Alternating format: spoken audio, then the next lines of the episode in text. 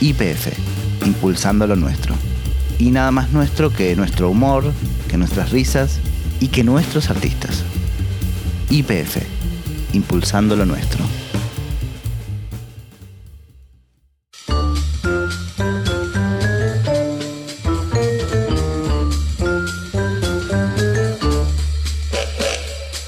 Hola, mi nombre es Adrián Lackerman y esto es Comedia, un podcast sobre humor.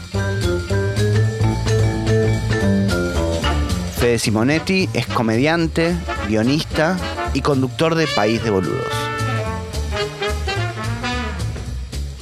Para mí el humor y la moral así fuerte no se mezclan bien, ¿viste? No es algo lindo ponerle. Y hay gente que cree que sus ideas son moralmente muy superiores, en realidad porque nunca se equivocó, o nunca asumió equivocarse, o nunca la cagaron en político, nunca apostó algo y se dio cuenta que eran unos garcas, ¿viste? Porque si no es como que pensar que tu bando es la moralidad superior y después el, esa es como equivocada. Y eso son lo mismo que te dicen, viste, como no hay humor de derecha. Que no, hay un humorazo bárbaro de derecha. Sí, claro, claro. Yo creo que aparte tienen una virtud que es que la impunidad de que no te importe nada te hace menos poderoso. Está más frío, digamos, el de derecha para mí para hacer humor. Sí, yo creo que igual también, viste, sí les importan cosas, ¿por qué no? Lo que pasa es que por ahí no tienen como el tema de la preocupación porque ser cancelado por un grupo Ah, cultural que por ahí que hegemoniza cierta cultura, digamos que un poco la queja de mi ley es esa, y a mí me parece razonable que el progresismo sea quien en algún punto maneje el INADI. No, no, tiene, tiene cierto sentido que, que sea ese sector y no uno vinculado como a sectores racistas o lo que fuera, digamos. Me- pero... Creo que hay un humor de derecha y muy bueno. Y muchas veces ese humor de derecha tiene simplemente un trasfondo de derecha. No tiene como por ahí una. No exhibe como la derecha así claro, muy de entrada, claro. sino que vos lo escuchás y decís como esto que dice de derecha. Y ahí abrimos una puerta a un montón de comediantes, tipo, qué sé yo, Bill Burr, ponele, lo podés meter ahí. Y es un excelente comediante que me hace estallar a mí y por ahí incluso en cosas no estoy de acuerdo. Lo que pasa es que por ahí también nos, yo creo que también tiene algo que ver también las redes o no creo mucho en la grieta ese concepto del anatesco, sino más bien como las redes en los últimos años acentuaron mucho nuestra intolerancia, o sea, nos, nos ayudan a cada vez convivir menos con la frustración, entonces no podemos soportar ni un segundo de un discurso al que no nos gusta, no estamos acostumbrados o te saco al toque, ¿viste? No, no puedo... Y eso, qué sé yo, me parece que ese ejercicio de escuchar a ver cosas distintas, pues, que no te lo propone el algoritmo, el algoritmo siempre te muestra lo que vos pensás y se produce ese efecto eco, entonces me parece que hace como que exista como mucha intolerancia en general a la hora de pensar la comedia, ¿viste? Decir como esto es insoportable, esto es de derecha, esto es de izquierda, pero qué sé yo. Claro, vos tal vez te referís también, o es lo que yo entiendo, como por omisión termina siendo derecha, digamos, o por los temas Y que sí. tocas, por la forma Re. que lo decís, yo puedo eh, darme cuenta que Absolutamente. De hecho, cuando a veces, viste, que po- por ahí te preguntan o algo por el estilo, dicen, bueno, ¿y qué? O sea, ¿de qué no se puede hablar? Que es una pregunta muy recurrente cuando me hacen notas, viste, che, ¿y en el humor de qué no se puede hablar? En realidad, las mismas temáticas son abordadas de, de distintas formas, totalmente distintas, según la filosofía y el pensamiento que tengas, digamos, ¿no? Claro, Desde total. ir al supermercado hasta, no sé, hasta la caída del muro de Berlín. O sea, podés tener visiones totalmente distintas y eso está...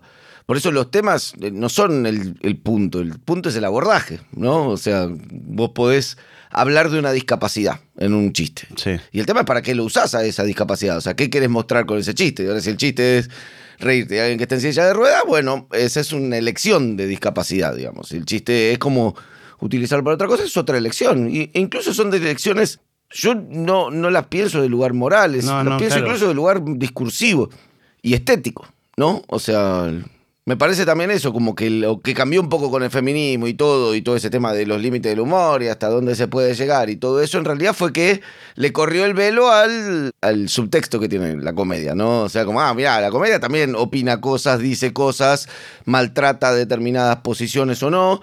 Y eso lo dice. Y para mí lo choto es no hacerse cargo. O sea, si te haces cargo, listo. O sea, como ya está, ganaste. O sea, claro, ¿cuál es? claro, claro. O sea, no importa. Habla gente que te putee y bancatela. Pero esa cosa de querer salir indemne de todo, ¿viste? Voy, tiro chiste de paralítico, tiro el otro, esta mina, ¿viste? Lo traba, todo eso. Y después decís, che, pero pará, ya no se puede decir nada. Se ofendieron. Y sí, se ofendieron, bancátela. Si sos transgresor arriba del escenario, bancate que la vida recibir alguna puteada, ¿viste? Tampoco a nadie le pasó nada. No conozco ningún comediante que le haya pasado algo terrible por hacer un chiste. No, no, es como también eso es como una, es- es, un fantasma también eso. Sí. No, no hay, no hay nadie que haya sido desterrado.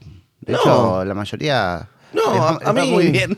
Sí, a, a mí me, me- Una vez por él en Tucumán se me hice unos chistes del aborto y se pasó. Lo único que me pasó es que se, se levantaron como dos ofendidos, me miraron con cara de orto y pasaron como por adelante del escenario mirando como, ay, qué tipo despreciable. No es muy grave eso. Nada grave, Nada. por eso, qué sé yo, por eso se te ofende a alguien, te quieren poner una piña, bueno, qué sé yo, está en la historia de la humanidad que sucedan ese tipo Claro, de claro, incidentes, claro. ¿no es? Sí, bueno, lo de Chris Rock y Will Smith, por ejemplo. Yo siempre pensaba como, bueno, un poco es una de las posibilidades, ¿no? Es una de las posibilidades.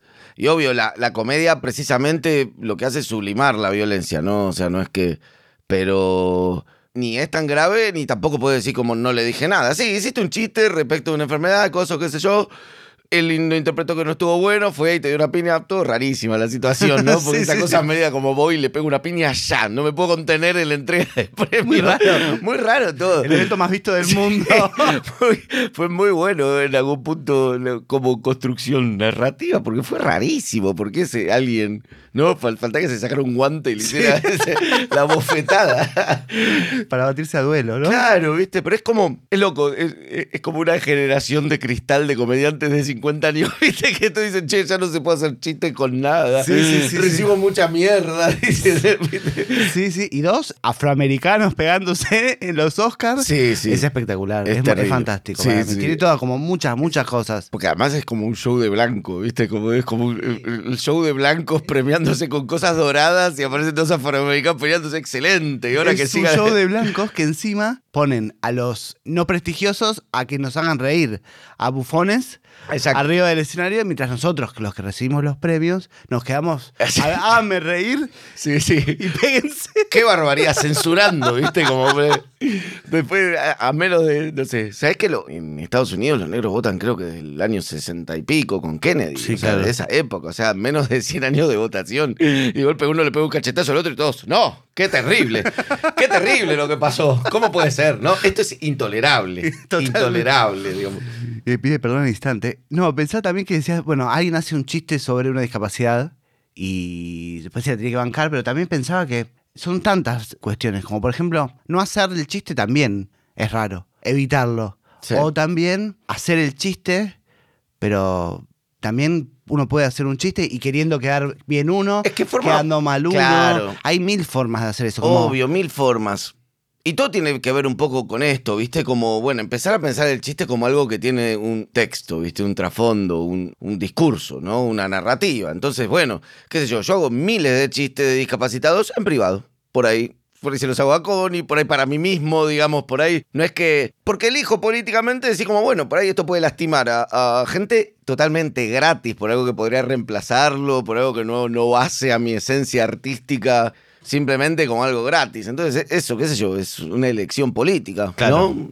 Lo- ¿De qué manera lo haces? ¿Dónde? ¿Por qué? A mí me pasa algo, el otro día lo hablaba con Félix Buenaventura, me pasa algo que para mí está todo bien con, con el humor negro y está... mm, lo que no me parece es que es imperdonable es que sea pelotudo.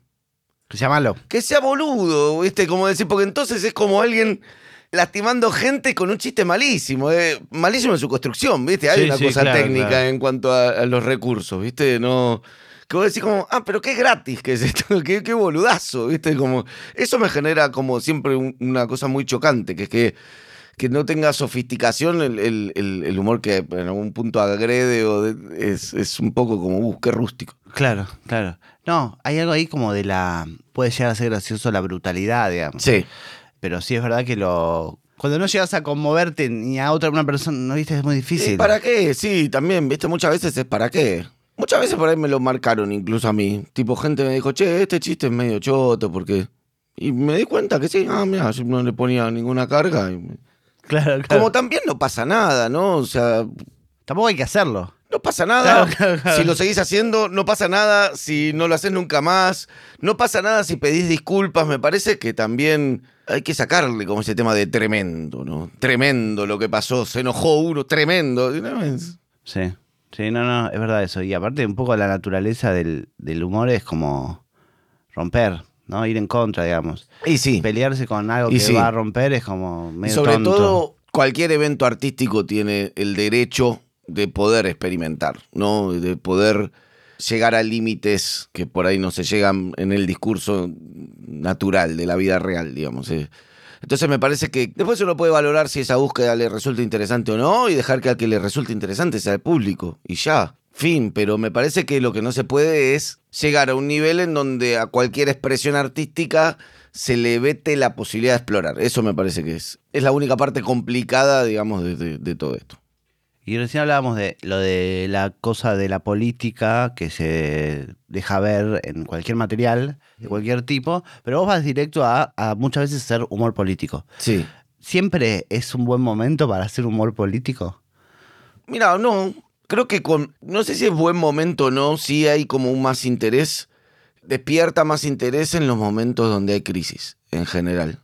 Yo me acuerdo los buenos años de Néstor, viste, de, de esa época, por esa franja donde era mucha felicidad en el ambiente, era como medio raro hacer, como, bueno, no me surgía a mí, eh, ni siquiera, tipo, Claro, yo, claro. yo empecé a hacer como humor tipo en 2004, haciendo cosas de radio de actualidad, así de chistes de política.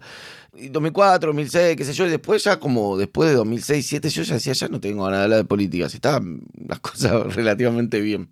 Me parece que hay como un momento de eso, de, de hacer humor político, que no tiene tampoco ninguna otra variante que es solamente temática, ¿no? O sea, Sí. a nivel teórico, estructural, No cambia los- el tipo de chistes. es la la, misma comedia. ¿Leíste el libro Ja? El de. Sí, Viste que, que narra, no me acuerdo el nombre de, de una alemana que, que contó las estructuras de comedia que encontró. Sí. Y que eran tipo Sí, un 57, montón, ponele, sí, ¿no? claro. Un montón, pero no, era súper acotado en realidad. Era como hay 55 tipos de chistes. Hay una que en un momento dice el libro ese, habla de un austríaco que es Ratch, que habla de tres tipos de chistes. Sí. Nada más. Sí, Dice, sí, sí. Ese está bueno también. Y en ese ejemplo menciona después otra Ah, mina, mirá. esta que contó como estructuras, ¿viste? Como esta de por acá, Sí, este no hay sale por tanta acá. cosa para hacer, digamos, Ah, eso. Es como la música en Sí. algún punto. Yo estudié un poco música y, y es como que hay algo parecido donde vos con estos elementos le podés dar toda la forma, pero los elementos son finitos, ¿no? es que- Claro, no hay tanto para inventar. O sea, no, lo que me estás queriendo decir es que el humor político funciona como igual en estructuras como hacer un chiste sobre la sube. Sí.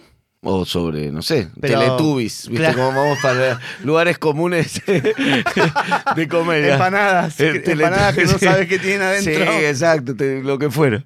También eso es verdad, pero tu interés es por tu interés genuino porque fuiste Sí. periodista y Sí, periodista y, Y milité te en política también. política y, todo eso. Sí, sí, obvio. Te obvio. interesa eso. Sí, claro, claro. Es por ahí, digamos. Es, ¿Y de humor político tenías referencia como de acá, alguien que te interesaba, como decís, esto era para este lado quería ir o a algún lado así? Mira, es raro lo que pasó. Viste que cuando uno se encuentra haciendo comedia, nadie lo elige a los 14 años. Bueno, por ahí sí, con la proliferación del Ahora stand puede ser, oh, claro, y las redes, lo que fuera puede ser, pero, pero por lo menos cuando. Mi época era medio raro, digamos. eh, Y cuando por ahí ya me encontré haciendo humor, empecé a hacer como la retrospectiva de todas las cosas. Claro, yo consumí humor, pero a lo bestia. Y a mí me formó Kino, ponerle un poco en, en cuanto a humorísticamente y, y- y las cosas que más consumí. Kino, el de las viñetas, ¿viste? Sí, no claro. tanto más falda, sino ese. Me rompió la cabeza, evidentemente, de chico y lo, lo- me di cuenta a los 30 años, ¿viste? Pero es muy, muy fuerte cómo influyó eso. Vi Aparte cosas muy que. dramático también. Muy dramático y muy, oscuro. y muy expresivo también, viste las expresiones de la gente, vos veías desde frustración, el otro, sí, alegría, sí. insulsa, cosas como muy sofisticadas. Después vengo de una familia donde se discutía mucha política, entonces, y también le gustaba el humor, entonces también consumíamos mucho humor político. Eh, me acuerdo cosas que veía de chico, un programa Canal K, no sé si Sí, te claro, acordás, de- el de los muñecos. Sí, sí, sí. No sé si no lo guionaba Pedro Saborido también, no, No me sé, acuerdo. no, Era, creo que no. Lo censuraron, creo que duró seis meses ponerlo seis. Sí, sí, sí. eh, eh, Lo era censuraron de toque. principio el menemismo. Sí, sí, 91 por ahí. Bueno, Tato. Después como un montón también de comedia que consumí que, o sea, e- es, raro, humor político es como, como redundante en algún punto porque todo chiste tiene trama política por esto que hablábamos antes Sí, también, claro. ¿no? O sea, no. Y, Sí. y siempre me gustó como por ahí un tipo de comedia que tratara como más temas más dramáticos, ¿viste? Más dramáticos, socialmente más complicados, digamos, ¿no? Claro, como más de Sí. profundo. Sí, no sé. Eddie Izzard, por ejemplo, es lo que más me gustó en la vida en Claro. el stand-up y más me acomodó a mí de cabeza. Y él tiene como mucho contenido.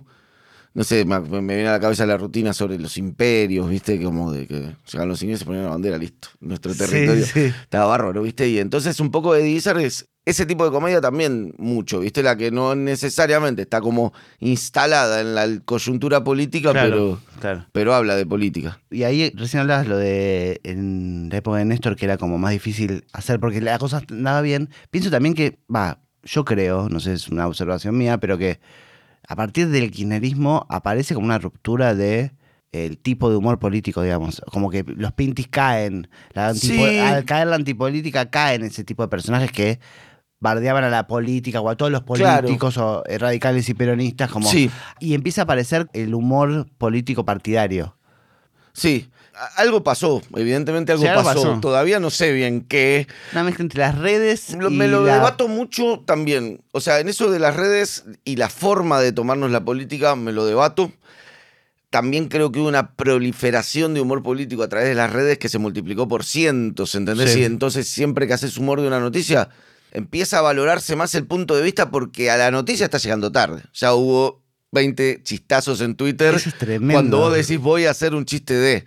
¿Entendés? Es Entonces, claro, entonces no empieza a valorarse la firma, lo cual también está bueno en algún punto, digamos, la mirada, el punto de vista, ¿no? O- A mí me parece que también cuando uno piensa la época de Pinti, o los 90, ponele, o los primeros 2000, ¿no? La información un poco que nos llegaba a todos era relativamente la misma, se veían los mismos canales, se veían mucho los mismos canales, Vos- noticieros, eh, Canal 13 hacía 20 puntos de rating, Y había ¿no? menos también. y había menos. Y entonces eh, sobre eso se hacía comedia. Y entonces yo creo que también veníamos de una época en donde el peronismo era liberal y el radicalismo venía de fracasar. Y entonces fueron como 10 años en donde los dos grandes partidos se, se le podía pegar por cualquier lado. Y había como una posición como solapada en donde en teoría eran neutrales. ¿Viste? Cuando vos pensás en Pinti o pensás en Tato, decís, ¿qué neutralidad? Pero cuando lo ves, vos decís, no, hablan desde un progresismo de capital con tintes gorilistas. Sí, ahí, total, ¿no? total. Es- Pero no lo sabíamos. no lo sabíamos. nos No lo cuestionábamos. Claro, no. eso me llama No lo atención. cuestionábamos, sí. O sea, yo ahora veo a cualquier eh, humorista que esté haciendo, hablando de política, yo ya sé quién vota. Y rápido lo pones en un. Lo encasillas en un hueco. Rápido lo pones en un casillero, sí. Eso es llamativo. Es llamativo, pero tiene un poco que ver también con esto. Ya, lo llamativo por ahí me parece que era lo otro, era cómo se construía lo otro. Bueno, más en redes, ¿no? O sea, me parece que con las redes también se modificó un poco todo el consumo. La gente tiene como la cabeza bastante dañada, por la gente y yo también, ¿no? Como de, Sí, sí, sí, de Twitter. de Twitter e Instagram, de pensar que el mundo este es lo que vos pensás y todo el resto es una locura. Claro, Sí, claro, claro. Que piensa algo distinto está totalmente loco, es un forro, un garca, un nazi, un facho. Pero eso está ahí adentro, igual. Cuando salís después hablas con cualquiera. Sí, hablas con Y cualquiera. hablas con tu familia, de Sí, hablas con te das cualquiera. cuenta que no. Sí, no, claro. Pero igual me quedé con esto de que cuando vos te pones a hacer para la- el fin de semana País de Boludos y tenés que hablar sobre el gasoducto, Sí. el, el agua de Uruguay, lo que sea, ya tenés una fila de personas que no se dedican al humor, que hicieron mil chistes, 500 decentes Sí, claro. y 400 iguales sobre una noticia. Y vos tenés que, ¿cómo haces para no pensar en eso o para pensarlo o para sobrevolarlo? Hay algo, lo uno más al relato, y eso es como algo que me parece que es en parte mi valor agregado también que le puedo poner, tanto en el programa como en... que tiene que ver como trato de empezar a involucrar mis sentimientos y mis puntos de vista, o sea, en el tema y no tomar el chiste como una cosa abstracta. Ese chiste abstracto se lo dejo a Twitter, digamos, el chiste que no tiene por ahí una carga puntual o que termina con Patricia Burri borracha o que te... Ok. Y trato de que el chiste entre en un objetivo narrativo, digamos, está para contar esto, digamos. Y entonces mm, no termina siendo en general un chiste de pie de remate. Claro. Más como Kino. Más como Kino. Más como sí. Kino en el fondo, Sí. sí. Me vas a hacer llorar. no, pero claro. ¿No sabes lo que eh, lloré? Cu- Ah, tengo. Uf. ¿Cuándo lloraste? Cuando murió Kino me quebré Ah. mal. Estuve un día llorando, no me pasó en mi vida, no me pasó ni con el Diego. Mirá. me quebré, pero me partí al medio de en llanto. Me reía, me caía de la risa con Connie mientras se me caían las lágrimas, Claro, porque claro. tampoco era, no le pasó nada gravísimo. No, tipo no, de- 90 y pico Sí, sí, Eventualmente iba a pasar, pero era como algo, fue como mi, mi, mi formación en algún punto. mi- no sé, no sé cómo lo interpreté. ¿no? Claro. Y es verdad eso, porque en algún punto yo pienso que hay que ser frío para la política también, para pensar la política un Sí. poco. Y a la vez vos me estás diciendo como al contrario. Me tengo que, tengo que ver qué me pasa con esto. Sí. Tengo que saber cuál es la historia detrás también. Claro, pero ahí hay que diferenciarlo de, de- Yo creo que sí es difícil hacerlo desde un lugar político, militante, orgánico. Y sobre todo es difícil si empezás a entrar con la especulación de no, sobre esto no, con esto luego juega a la derecha, con el otro. O sea, siempre Eso hay que tener. clave, claro. Siempre hay que tener una matriz anarquista. Uno tiene sus ideas, digamos. Uno, claro, sí, sí, sí. uno tiene sus ideas y me, me interesa igual esto, pero yo no tengo ningún problema en pegarle a, a cualquiera de los que votaría en donde me parece que hay que hacerlo, porque si no me estoy como estoy como ¿Para qué me haciendo un guardar? proselitismo, Claro. claro. estoy haciendo una especie de proselitismo y además porque a la larga entiendo que es- eso es algo que la política no lo entiende ni del periodismo ni de la comedia, que es que a la larga si vos formas pensamiento crítico de un lugar, esa crítica te lo fortaleció. Total. Me lo resumí una vez, yo laburé en Canal 7 en el noticiero, estaba Tico Rodríguez Paz, que era el gerente de noticias en ese momento, y entró, estaba la mujer de Bonazo, que era como la que habían nombrado del kirchnerismo, y era todo tensión, problemas, había, ella discutía mucho con la línea, y se puteaba con la comisión interna, y los otros, y los que había puesto Dualde, y los que quedaban de Menem, y estaban con toda una rosca así, y entonces estaba mucho en la bajada de línea, que ella quería hacer una cosa sofisticada, medio como Le Monde Diplomatique, pero audiovisual, y a la edad. Y un día me dice, este tico me dice, lo que pasa es que estos son unos boludos. Acá con el turco era muy claro, ¿eh? Era así, era dos a favor, uno en contra. Y lo entendía hasta el más boludo. Perfecto. Es perfecto. Es como, ¿por qué vas a privar de pegarle a tu bando si en realidad, a la larga, todo conduce a que puedan pensar parecido que vos, si- Claro, si, claro, te claro. consumen? Hay como un cierto ser medio cagón, ¿no? De decir como, "Oh, no, no voy a pegarle a Cristina. ¿Por qué? Claro, claro. Pero aparte, yo creo que son mejores los chistes del claro, propio. obvio. Son obvio. mejores. Y sí, y sí, obvio. Porque te va a interpelar más a vos. Si yo soy tu público, Más vale. me va a pegar más gracioso a mí el chiste Más propio que otro. Quiero decir, el otro día te fui a ver, haces un chiste sobre Alberto, varios en realidad, sobre Alberto, que yo no sé si lo hace, no sé, un humorista de derecha, Sí. no me causaría la misma gracia. Claro. O sea, me sentiría distinto. Obvio. Hay algo de, de- que tiene la comedia de pero- identificación, Pero obviamente. claro, ¿y por qué no vamos a hablar además en una comedia sobre política hecha por una persona progre de capital? ¿Por qué no vamos a hablar de la frustración que significó Claro, claro. Alberto? ¿Qué es este velo? Es lo más idiota del mundo. Y además por otra cosa que con política el otro día, le- yo este show que viniste a ver el otro día lo, lo estoy como medio armando. ¿viste? Sí, es un sí, sí. recauchutaje de cosas viejas, cosas nuevas que estoy armando y, eh, y entonces le estaba buscando la- la- el orden sobre todo. A mí, a- a mí me organiza el orden, digamos, de rutinas que voy a hacer. Y mm, le decía a Connie, me había olvidado que en política tenés que ser muy vulnerable de entrada. O sea, en la comedia en general, sobre todo y en el stand-up, también tenés que ser muy vulnerable de entrada. O sea, arrancar, que la gente no te tenga miedo y que pueda ver una persona vulnerable con miserias ahí, ¿viste? No de un pedestal como señalándolo. Y me había olvidado eso. Y en política es fundamental. Yo no puedo arrancar ningún show político sin hablar de en algún punto mis frustraciones. Me parece que es como una herramienta muy... Te pone en otro lugar, te pone en otra posición. O sea, porque si no la gente como que está muy a la defensiva. Eh, Claro, no, como lo juzgando. bueno, sí, estás jugando todo, pero al final yo no opino esto, no estoy de acuerdo, ¿entendés? claro, Entonces claro. tiene que quedar muy claro desde dónde estás Totalmente. hablando, ¿viste? Tenés que ser como muy abierto con eso, porque si no, no te funciona. O, o entras en un loop pelotudo, ¿viste? De todo, ¿viste? Yo entonces tiro, voy a un público kirchnerista, tiro chiste de Macri, jajajaja, ja, ja, que a mí me parece como no muy... Sí, no, no. y un No poco- muy sofisticado. No muy sofisticado y con cierta vagancia también. Sí, vos, cierta, vos sos trabajador, vos sos trabajador. Sí, sí, vos sí. trabajás mucho aparte de eso, lo sí. sé. En un momento haces algo espectacular en el show de Velo levemente, que es que de alguna manera te das cuenta de a quién vota cada persona del Sí, sí, público. claro.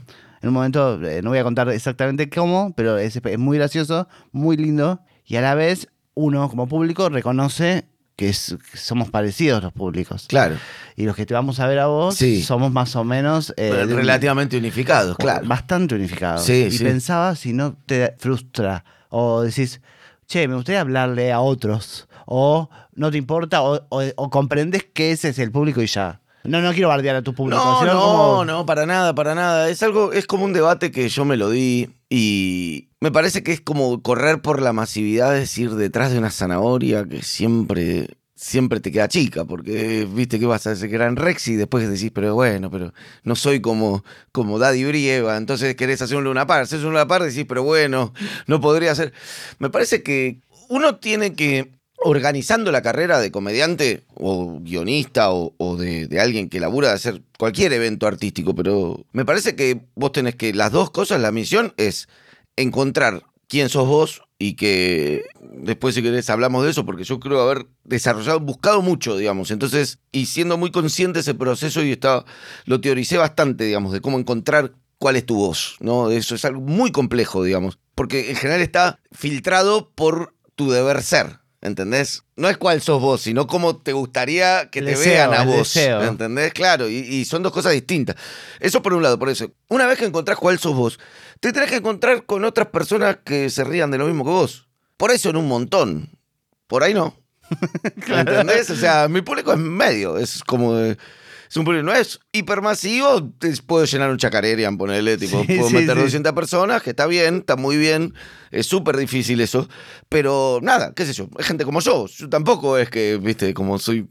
No sé, o sea, me, me parece eso, ¿viste? Como que el, el objetivo es ese, encontrar la voz propia y después dónde está la gente que, que consume tu voz propia. Claro, pero entonces tiene que ver con algo de autenticidad, digamos. Si Sí, la voz propia, sí. Lo, lo otro sería como una búsqueda de. Eh, no a ver funciona. que vengan macristas, voy a tirar un chiste. No, no, por eso no funciona. Porque nadie se enamora del que quiere agradar. Es lo es el chiste de Milhouse en Los Sí, Simpsons, ¿no? totalmente. De- de- es nadie. O sea, nadie. Si yo digo lo que vos estás esperando que oiga, y probablemente vos digas, no, me voy con otro a ver que me sorprenda. Igual hay carreras enteras así. Ah, eh, eh, en publicidad. Eh, no, en, eh, en comedia, ¿o no? De gente que quiera. No, no triunfa ¿No? esa gente, no. No triunfa esa gente. Para mí, cuando vos decís, ah, qué chiste pelotudo, es increíblemente forra esta persona, o el tipo, de comedia, el tipo de comedia que hace, es forra esa persona. si a vos esa comedia te parece una forrada, decís, ¿por qué le hace un forro? Porque solo un forro puede hacer bien forradas. es como. no es Está que- bien, está bien, está bien. No, es no, un por- mérito porque encontró su voz. porque no, claro, no, es que si no, no la sentís. ¿Entendés? No la sentís. Nadie le sale como imitar así. O por lo menos fracasa, digamos, cuando. sí, sí, sí, entiendo. Pero, viste, cuando. O sea, en general, si no, se nota. Porque vos das toda información. ¿Cómo se llama? Eh, comunicación no verbal, ¿viste? Ah, Vos ok. tirás un montón de info. Un montón. Y si el público no te cree, No pasa nada. no pasa nada. el- lo que me contabas que estabas armando el espectáculo y yo lo que fui a ver era, vos decías en un momento que es como work in progress, con anotaciones y cosas. Sí. Tiene algo muy lindo eso también de ver, verte en acción también. Un poco me gustaría saber cómo es ese proceso para explicárselo a alguien que está escuchando y otro como saber qué es lo que te hace dejar un chiste y, o no dejarlo si es exclusivamente la risa. O acomodarlo. O lo volvés a probar aunque no haya funcionado, lo pruebas de otra No. manera.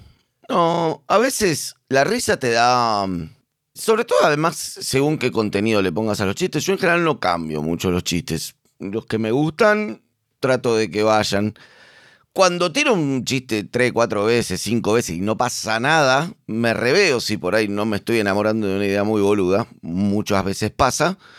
Y muchas veces pasa que no la estoy comunicando bien. También son las dos cosas como para, para ver. Después no es que descarte. Yo no soy una máquina de poner los chistes que funcionan. No, yo no, no considero que la comedia sea eso. Hay como toda una escuela como más estándar más este más milimétrico, ¿viste? ¿Te acuerdas en ese viejo documental de Seinfeld, Comedian? Sí. que había un chabón que era un enfermo, como que tenía como todo organizado, que se grababa todas las presentaciones, se veía todo apuntado del otro. Me parece que a veces pierde la narrativa. eso, Ok. ¿no? Entonces, como no, es- no es. Tampoco soy tan. Hay em, cierta fetiche con el chiste, muchas veces. Fetiche. Chiste. Sí. Sí. Pero mucho fetichismo. Mucho- sí, sí, sí. Viste, de, de como, oh, encuentro una pieza espectacular que. Y yo no. No. Yo soy más de las narraciones. Claro, ¿viste? claro, Eso es más. Jimmy Carr. O sea, podría, podría ser que yo vaya a verte mañana y vos lo mismo exactamente igual, lo contaste distinto. Seguro, O sí. como fue el momento. Seguro, sí. O, por ejemplo, el chiste que vos tenés anotado, X chiste, lo tenés solo la idea. Sí, la palabra. La palabra, o sabes cómo terminarlo. Te llevo a lo anterior, sí, que te mencionaba recién, digamos, de cómo encontrar una voz propia, porque forma parte Sí. un, un poco todo de lo mismo. A mí me parecía, yo me formé laburando en el Paseo de la Plaza, digamos, haciendo eso, y eso te entrenaba mucho, porque todo el tiempo estabas haciendo show, show, show, viste, con públicos súper random. Eso, eso es lo que te da. Sí. De hecho, yo me fui del paseo y dejé de actuar en el paseo porque dije, no te lleva a ningún lado actuar para público random porque no encontras ni tu voz propia ni, ni nada. A mí me parece que hay un gran problema en el stand-up argentino, no es un gran problema, es, es algo que es- para mí es equivocado y es una opinión personal, que fue es el abordaje desde lo teatral, digamos, de, de pensar por ahí el stand-up como un género representativo. En el cual yo represento emociones, el otro, finjo. Que me parece que es, es equivocado porque em, tiene una, una premisa que es la inversa del teatro. En el teatro hay como una especie de. Vos, sabés que vas a ver una representación y vos cedés esa negociación. No es que todo el tiempo estás diciendo esto, no. Es verdad, estoy en calle. En Corrientes 1668. ¿Cómo puede ser que esté pasando esto? No está pasando. Uno se entrega. Sí, sí, se enfría Se y deja que, Exacto. que la ficción te domine el momento. Exacto. En el stand-up forma parte de lo contrario. La- el leitmotiv de la actividad es el presente y el aquí y ahora. Entonces, primero que no hay, no hay que buscar como cosas que fuercen, porque todo lo que te rompe el aquí y ahora te la baja como público. Si vos te das cuenta que el tipo prepara un chiste, el otro finge una emoción, Ah, no sé, totalmente, sí. te tira abajo, te tira abajo todo el tiempo, te desarma lo que habías construido, digamos, eh, eh, por ahí como comediante. Porque Yo tengo que saber como público, yo tengo que pensar que vos se te está ocurriendo en este momento. Sí, Un poco. eso es una frase que no sé si se te ocurre en este momento, pero sí por lo menos que vos sos, eh, son tus ideas actuales, ¿no? Son tus observaciones y tus chistes actuales. Entonces, un poco para encontrar eso, para mí no hay que pensarlo de lo teatral. Entonces hay una forma de escribir específica que, que la fuimos, la fui buscando, la fuimos. Sí. Esa sí. gente que habla de sí misma en Sí, plural. sí, sí, sí. Somos un gran equipo, aparte. Somos un gran equipo. Estamos para cualquier cosa. No. ¿Qué es? Aunque sea la misma, yo, yo tengo una regla que es así. Aunque sea la misma temática, o quiera hablar de determinada temática que yo, escribo siempre chistes separados. Siempre chistes separados. Una organización de chistes separados. Escribo los chistes, los llevo a la mínima expresión, como chiste de pie y remate, o sea, con la información, así, punto, y veo eso. Y después anoto una palabra que me haga acordar a ese chiste y me hago un trencito de cosas. Y todo lo que sucede en el medio lo voy buscando. Porque ese es el fracaso del estándar mal. O sea, que es un error Que se pensarlo de nota. ahí. Que, por ejemplo, piensan en, cosas como conectar los temas, conectar los materiales, piensan, planifican cómo llegar de una idea a otra. Y los chistes no dejan de ser ideas. Entonces planifican cosas que te rompen el presente. Es como si yo ahora te dijera, eso me recuerda a unas vacaciones y en un momento vos estás pensando diciendo como, si todo te recuerda algo, todo tan unido, este, qué raro este chabón, además, viste, ya está, está bien, vos entiendo. vas a subir un escenario, a anclarte en el presente, a comunicar tus ideas, entonces simplemente anda y contá tus chistes desde el presente. No, pero no debe tener una ligazón, digo, que por un lado está el stand-up que nosotros conocemos norteamericano y el monólogo argento de... Tipo Daddy, ponele, ahora. sí, o más viejo. Más viejo, sí, o el- desde el la narración. cómico, O la Andricina. Lo que pasa es que, mira, vos fuiste a ver mi show el otro día. Sí. ¿Tiene una narración? Sí. Absolutamente. Sí, claro. Y sí, y listo. Eso cómo se organiza la narración, en función de los temas. Sí. Ahora, si yo planifico las palabras que voy a decir para conectar los temas, y me parece que ahí no estoy en el presente, me pierdo al público. Ok. Y me quedo en mi mente, en lo que a mí me pasó. Y eso genera distancia, rompe el aquí y ahora y te hace fracasar como comediante, digo. Ok. Yo imagino igual que eso debe ser cómo le queda mejor el sac el, Sí, a cada persona, ¿no? A cada persona, cada persona tiene su, tiene su forma. Su. Por ejemplo, yo me di cuenta da- dando clases de stand-up, eso, que mi forma de ser y mi forma de resolver es muy escrita. Yo me siento cómodo escribiendo los chistes. Otras personas, como en general, son más garabateras, más tal, Pero más allá de todo, igual, eh, obvio que hay un camino que es pensarlo inversamente, que es pensarlo más desde lo teatral, etc. Pero el problema es que ese camino te exige mucho porque te exige ser un buen actor también. Sí. ¿No? Totalmente. Ese es el Me tema. tenés que hacer creer No es más no- cosas. exacto, no es que no, no puedas hacerlo por ahí, sino que en realidad tenés que ser un actor, un muy buen actor como para construir un presente, construir otro presente y que yo lo compre. Y no es necesario. No es necesario. es otra disciplina. Se puede arrancar por otro lado. Sin embargo, te, te voy a hacer abogado del diablo, pero vos sos buen actor. Yo me formé en Pero expresividad. yo el otro día te vi y los momentos que más me reí Sí. fueron momentos muy expresivos tuyos. Sí. Gritos, inflexiones, imitaciones, más parecido a una performance que a una... ¿No? Lo que hice fue entrenarme mucho. Estudié con Marcelo Savignón en muchos años, con Walter Velázquez, con Enrique Federman, con estudié mimo, eh, estudié como cosas así, mucho Claro. general, teatro de más teatro común, digamos, del método del actor estudio. Y lo que me pareció que era más efectivo era si cada chiste es una imagen en general, porque lo que escribimos incluso en texto, en general el impulso es una imagen, Sí. o sea, yo te digo, un perro cagando, vos construís rápido en tu cabeza un perro cagando. Entonces los chistes también son imágenes en algún punto. Es como una sucesión de imágenes. Sí, sí, sí. Como fotos, como viñetas. Y volvemos a lo de Kino. Total. Y bueno, entonces yo lo que tengo que hacer es que la imagen que yo tengo en mi cabeza se construya en el público. Entonces mi actuación tiene que estar puesta al servicio de la construcción de esa imagen. No una actuación teatral. ¿Se entiende? No una actuación como muy de ahora me pongo en influencia, sino una cuestión, es como más parecido a la impro, la forma de actuar del stand-up. Viste que la impro construye rápido Con nada. imágenes. Un, Imágenes. Agarré esto o es una pistola, viste, como listo. Eh, entonces, me parece que es ese tipo de actuación. Y la imagen está puesta como al servicio de eso, digamos. No, no, no es que imito porque sí. Trato de que vean lo mismo que veo yo. Claro. Pero lo decías como si fuera que hay un problema que tiene el stand-up en este momento en ese sentido. No, no, no, no, para No, nada. No, como- no es ni un problema. El stand-up argentino es. De hecho, una vez, te confieso, una vez escuché un episodio de comedia con Garabal y me Sí, acuerdo sí. hablaban del stand-up argentino. Y digo, estos dos boludos no saben de lo que están hablando en algún punto.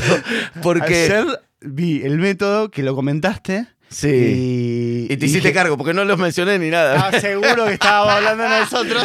Es que Pero fue por la misma era- época. Era muy gracioso. Sí, fue por la misma Porque- época. Era muy gracioso igual. eh, pero no te enojaste igual, me pareció. No, Que- no. pero No. te pusiste corporativo, te pusiste la camiseta del stand-up. No, ¿sabes qué es lo que me pasa? Que. mm, Entre paréntesis, vayan a escuchar el, el episodio con Garabal y van a encontrar Sí. el chiste sobre el stand-up. Es que ¿sabes lo que me pasa con eso? Que a mí me pasaba lo mismo con Malena también, ¿viste? Y, y que en general, casi todo el stand-up, cuando uno ve el stand-up de todo el mundo, el 60% le parece una mierda. Sea yankee, sea británico, sea francés, sea brasilero, da lo mismo porque en general hacen gustos. El tema es no tener la paleta de colores para elegir, digamos. Eso es el tema, ¿no? Que puede haber uno más mainstream que te parezca más aburrido. El problema es que en la Argentina, parte de la paleta de colores está sumergida en el under que ahora con las redes sale. Ahora yo te digo, quién es Lucas Substein, vos sabés. Quién es Agus Aguilar, vos sabés. Quiénes son un montón de comediantes, Brian Rulansky, no sé, hay un montón de comediantes muy buenos que en ese momento, cuando grabaste eso, no tenías conocimiento de quiénes eran. Por ahí porque no la había pegado en TikTok Lucas, no la había pe- Se entiende, pero me parece que hay como... Había como un circuito muy, muy vigoroso de stand-up. Es muy bueno el stand-up argentino, en serio. Es de primer nivel y además tenés una paleta de colores enorme. Entonces es como, che, me agarró un ataque también nacionalista. Decir como... Pero boludo, no seamos anglófilos al pedo, digamos. O sea. No, yo igualmente, para sumar a la discusión, yo tengo la sensación de- es que sí contamos con distintas herramientas. Y yo creo que vos, no sé, no desconozco, pero yo imagino que vos en País de Boludos te sentás vos y listo, con tus posibilidades y tus tiempos, armar todos los chistes de la apertura y que tal vez otra persona, no sé, y que Weekend Update son 20. Sí, Y que Sin eso duda. se nota. se nota. Pero no es algo en desmedro del No. coso, sino que eso no, no, funciona claro. así. Pero bueno, en el stand-up es justo uno. En general, el stand-up compone el mismo que es el ejercicio. Todo el resto Sí, te, la, te la super compro. Es porque verdad, verdad. Te la compro porque es verdad. Para mí, uno de los grandes dramas de la Argentina es que se hace comedia sin guion. Todo es- es- se ahorra en el guion. Es, como, es lo más idiota a nivel comercial, productivo, a nivel empresarial. Me angustia profundamente que, que la tele argentina no pueda invertir en guionistas para, para hacer un late night como Dios manda. Claro. Es como me parece como dramático.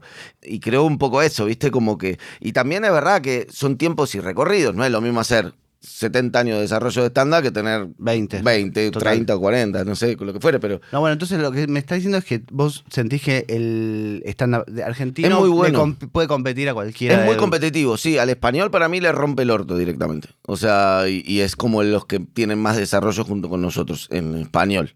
Y bueno, y después siento que hay mucho cosa sofisticada de mucho público que ni te enterás. O sea, por ejemplo, Félix, bueno, entonces es un comediante de primer, genio, sí. de primer nivel. que- Totalmente. que vos lo agarras y, y lo decís como, bueno, entonces la rompen Instagram, no. Entonces labura en la tele, tampoco. ¿Se entiende? Hay como un montón de cosas autogestivas de vivir en un país pobre de, de- Sí. y de tener que remarla que, que terminan generando injusticia. Si vos ves que tus propios compañeros encima dicen estos son todos unos boludos, vos decís como, chico, no. ¿Entendés? Ah, boludo, no Nah, ya sé. no, mentira. No dijimos tanto. Se revictimiza. Pará, no, pero yo lo que quiero es que me, me hagas una disculpa. no No. No, no, no, no, eh, no, no dijimos tantas cosas. No, no, tanto no. un chiste, fue un chiste. Sí, ya sé. No, Eh, pará, no es que me ofendí. Lo veo a Martín, de hecho, nos cagamos de risa. Sí, sí, sí. Pensaba si te sentís más auténtico en tu laburo o auténtico o mejor, o cuál es tu me- mejor versión, si es en YouTube o es en el stand-up o es escribiendo o es en la radio. Yo creo que lo, lo que mejor hago es escribir chistes. Laburo bien en eso, digamos. Incluso a veces pienso, ¿no? Como que me gustaría que solo fuera esa parte. Un amigo comediante español tenía un chiste muy bueno. Bueno, un chiste, me acuerdo que me decía como... Hablábamos, López se llama, pero ya no hace más. Pero me decía, hablábamos y me decía, no entiendo esa gente que no disfruta de esos comediantes que dice, no, tengo que ir a escribir chistes, boludo. Si es la mejor parte cuando te dan gracia tus propios chistes. Claro, Y es así, boludo. Era como. Sí, yo creo que lo, lo que mejor hago es eso. Y me parece que mi distintivo por ahí es esa narrativa en torno a la política de la que hablábamos, ¿viste? Como, me parece que ahí es eso, ¿viste? Como una mirada de la política especial y si encima le pongo chistes está bien.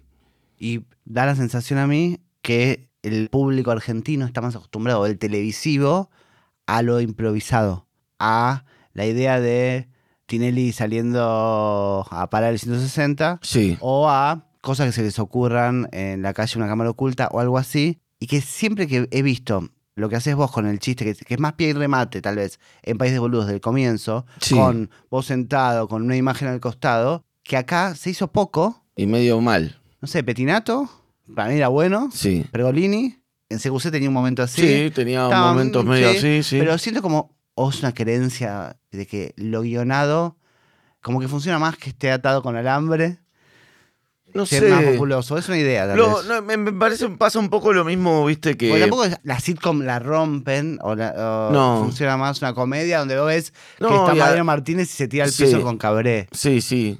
Es un poco relativo porque vos decís después vienen cosas de afuera así y también la rompen. Me parece que pasa lo que pasa en cualquier expresión de comedia, que es que cuando algo no está bien hecho, queda como alguien haciéndose gracioso y perdió.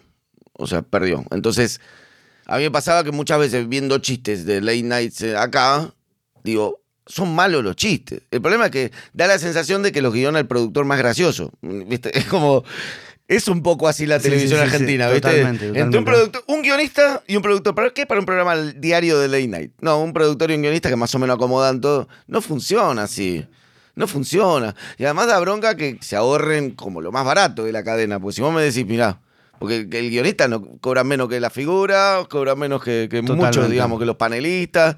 Eh, y entonces vos decís como, bueno, loco, pero... ¿Y cuál es la lógica? No importa. La lógica para mí es la lógica del empresario argentino que por las inestabilidades del país, por nuestra cabeza, por el dólar o lo que fuera, terminan siendo como gente que quiere hacer guita rápido con la menor inversión posible porque no sabe si todo explota y pierde guita o lo que y entonces como... De hecho, hace rato que no se ve una inversión en televisión argentina con apuesta propia. No un formato que por ahí traigan de afuera y le pongan guita a eso, digamos, a Gran Hermano, a Masterchef Claro, claro. sino que agarran y digan, tenemos esta idea, la desarrollamos, nos lleva a cabo todo esto y la invertimos. Yo no me acuerdo, ¿viste? Vos ves, son gente haciendo radio TV, ¿viste? Como gente hablando en cámara.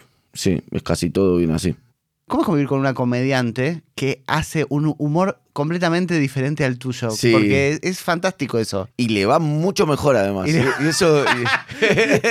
Él- le va muy bien, le está Bueno, yendo es muy bien. cuando me- hablábamos- merecido y aparte le mm, Cuando hablábamos- charlamos hace poco. Es que cuando hablamos eso del tamaño del público, viste, también me pasaba eso, que decir como, qué sé yo, o sea, tipo, convivo con un, un monstruo que explotó, viste, y que la verdad es que, nada, yo la admiro mucho y es una persona con un ángel y un nivel de gracia y además como tiene tan incorporada la comedia que no la teoriza en nada, o sea, en algún punto, para mí es Sí, por lo que hablábamos, tiene un instinto. insólito, sí. insólito, tiene un, eh, sí, tiene un olfato para ser graciosa, digamos, todo el tiempo. Y entonces vos decís como, uh, mirá qué, qué flashero eso. Y cuando por ahí empezamos a salir, ella se apoyaba mucho en mí. Yo tenía un poco más de recorrido en el stand-up.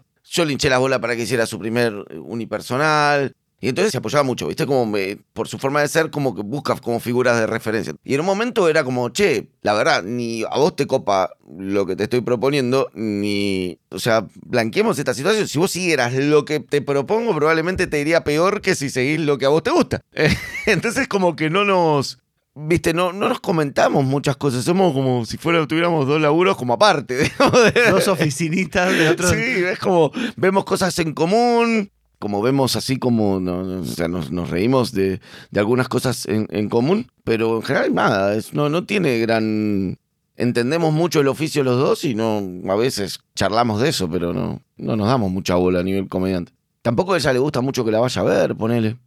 Ah, Porque se pone nerviosa todavía. Yo no lo puedo creer, pero viste, te hace como bueno, pero dos teatros de, una- mil personas y, y, y viene, no, que viene tal amiga y me pongo nerviosa si viene gente conocida. Claro, pero eso es así igual. es así. Sí, es así, pero en un momento no sentí confianza que ya llenaste. Te Acabo de poner dos lucas de gente que pueda verte y viene a verte la tía Mabel y vos te sentís totalmente angustiada. Pero pará, eh, igual eso está es interesante porque a mí yo siempre siento que uno le habla a los que más, a los que quiere. En el fondo, querés gustarle a. A la gente que respetás. Sí. Sí, yo creo que sí. Sí, haces ¿no? eso. Y a la larga me parece que también tu público se empieza a parecer a vos. A mí me, me da mucha gracia cuando nos saluda con Connie, nos cagamos de la risa cuando me saluda gente por la calle a mí, que me reconoce y me dice, re tu público. Y ella le saluda a gente y yo digo, re tu público. Es obvio que era, era- Viste, vemos de golpe, viene alguien así como que. que Más hace arriba. como, oh, abre así los ojos y dice como, uh, mirá, nosotros estamos caminando juntos. Y dice, oh, voy a saludar. Decimos, ya sabemos si viene para Connie o viene para mí. A mí me llegó uno como- Claro, claro, viene uno con un página 12 abajo del es- sobaco. sí, algo así. En bici, mucha gente en bici. mucha gente, viste, como. Sí, a ella, tipo, también distinta gente, más minas. Fede, ¿para qué sirve el humor? El humor es re- em, sirve para fortalecerte y enfrentar desgracias para mí. Empieza como ahí, ¿no? Como un- te empodera, es un empoderador, un empoderador en general de, de- que hace que la vida sea más transitable.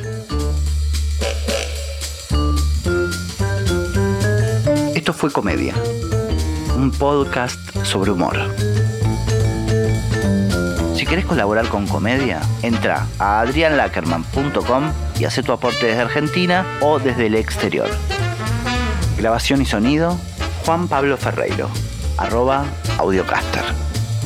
Diseño e ilustración, Guillermo Mesa. Hasta el próximo episodio.